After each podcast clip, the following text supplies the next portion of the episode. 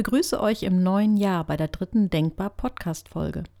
Es hat eine etwas längere Pause um die Jahreswende gegeben, aber jetzt soll es wieder regelmäßig weitergehen mit den Denkbar Podcast Folgen. Vielleicht zu Beginn eine kurze Wiederholung. Ich habe ja in den ersten beiden Folgen darüber gesprochen, wie wichtig es ist, dass wir auf unsere Gedanken achten. Und ich wiederhole nochmal den Satz, mit unseren Gedanken formen wir die Welt. Und mit unseren Gedanken formen wir auch unsere Welt, unser Wohlbefinden. Wir haben uns auch angeschaut, was wir, dass wir täglich zigtausend Gedanken denken und dass es unsere Lebensqualität stark beeinflusst, was wir denken. Aber was sind denn eigentlich Gedanken? Wo im Kopf sitzen die? Damit möchte ich mich heute beschäftigen. Man kann sich das unterschiedlich vorstellen. Wir können zum Beispiel einfach mal hineinschauen in die Neurobiologie. Wir haben ja in unserem Gehirn ganz viele Nervenzellen. Man kann sich einen Gedanken vorstellen wie ein Netzwerk von Nervenzellen. Die Verbindungsstellen von Nervenzellen heißen Synapsen. Wir könnten auch von einem Synapsennetzwerk sprechen. Um das Ganze noch besser zu verstehen, wählen wir einfach mal ein ganz einfaches Bild. Nehmen wir das Beispiel einer Lichterkette. Jetzt in dieser dunklen Jahreszeit sind ja überall diese kleinen Lichterketten in den Fenstern zu sehen, in Form von kleinen Sternen, Lampions, Früchten oder ähnlichem. Wenn man diese Lichterkette einschaltet, leuchten alle Elemente der Lichterkette. Sie bilden sozusagen ein Lichternetzwerk. So ähnlich kann man sich auch ein Synapsennetzwerk vorstellen.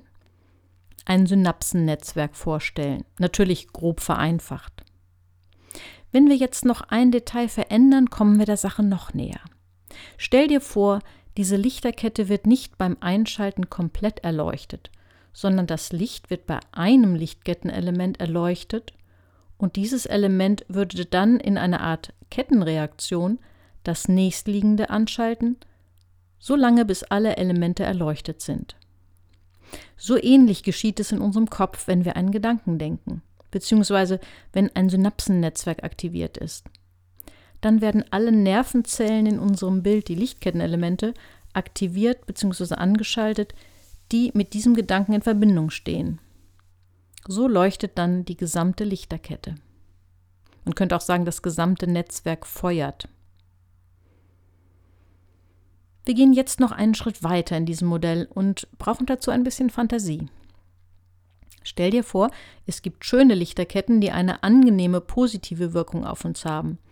Sie haben ein angenehmes Licht, das eine angenehme Helligkeit verbreitet und uns ein gutes Gefühl gibt. Dann stell dir andere Lichterketten vor, unangenehme, die eine negative Wirkung auf uns haben. Meines Wissens gibt es die nicht wirklich, aber wir können ja einfach mal dieses Gedankenexperiment machen. Wir sind einfach mal kreativ und stellen uns das vor. So könnte zum Beispiel so eine negative Lichterkette ein unangenehmes, blendendes Licht haben. Oder es könnten gruselige, negative Symbole aufleuchten. Keine schlechte Idee für Halloween. Oder beim Aufleuchten der einzelnen Elemente ertönt ein sehr lauter und unangenehmer Ton.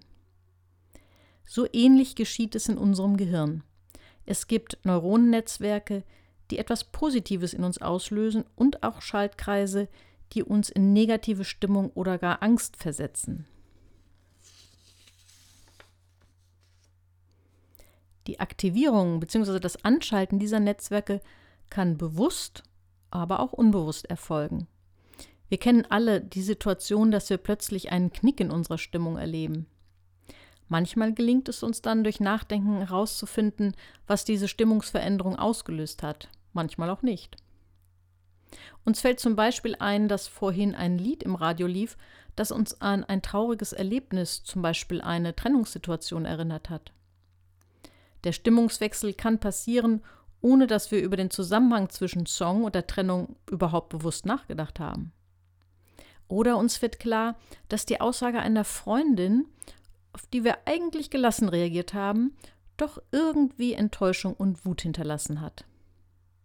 Das wären Beispiele dafür, wie unbewusst neuronale Netzwerke aktiviert werden. Wir können aber auch diese Netzwerke ganz bewusst aktivieren. Wenn wir zum Beispiel nochmal das Glück nachspüren möchten, das wir nach dem Besuch von lieben Freunden hatten, Dann gucken uns manchmal die Bilder von den Treffen an und schwelgen in Erinnerungen. Dabei kann das Synapsenfeuerwerk so intensiv sein wie beim Treffen selbst. Ja, es ist sogar möglich, dass wir durch das bewusste Aktivieren des Netzwerkes so positive Gefühle auslösen, dass diese sogar noch intensiver sind als in der wirklich erlebten Situation. Das Prinzip funktioniert aber auch in negativer Richtung.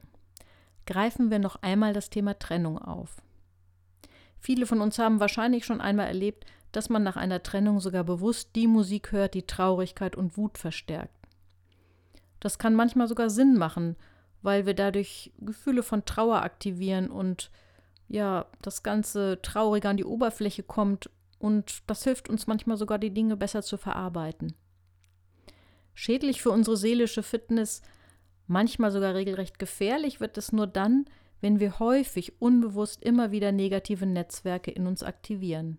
Das kann unsere Stimmung massiv zum negativen Pol hin verändern.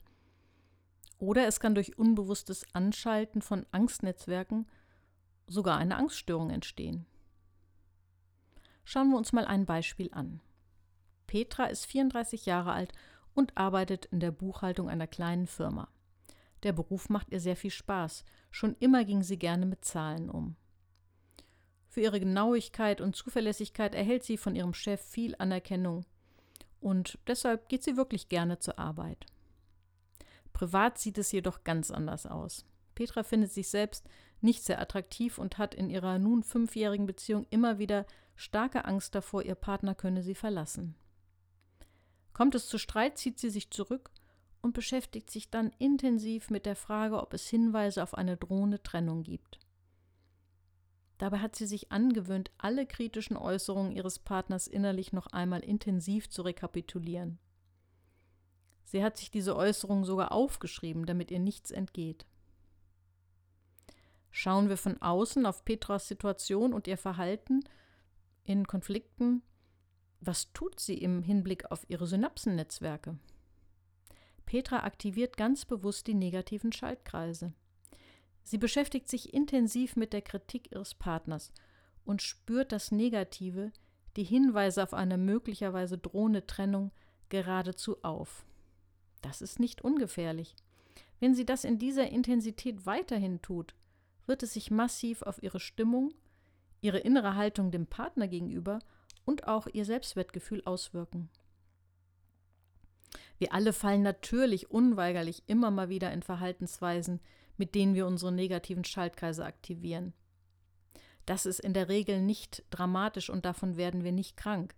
Damit vermiesen wir uns vielleicht mal eine Situation, einen Tag oder auch mal mehrere Tage, ohne davon dauerhaft depressiv zu werden.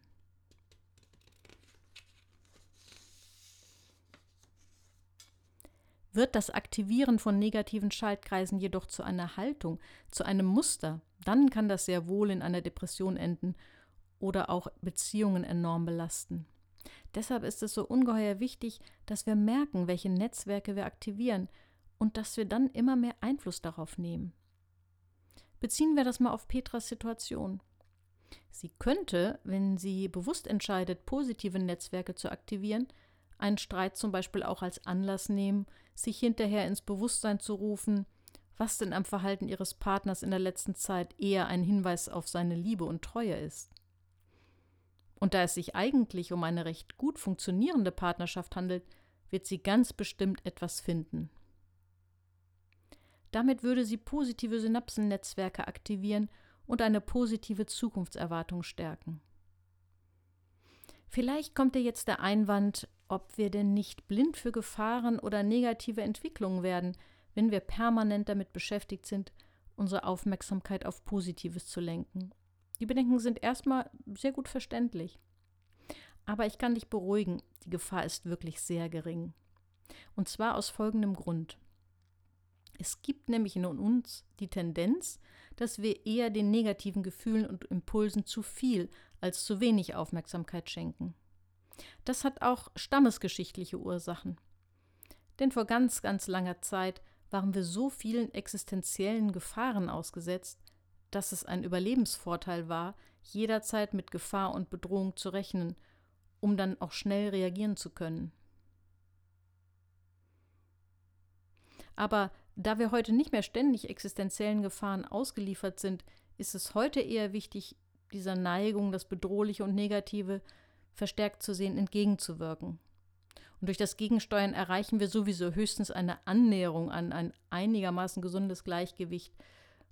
Es ist nur ganz selten möglich, dass wir es schaffen, tatsächlich das Positive überzubetonen. Indem wir aber auf dieses Gleichgewicht hinarbeiten, können wir unsere Lebensqualität enorm verbessern.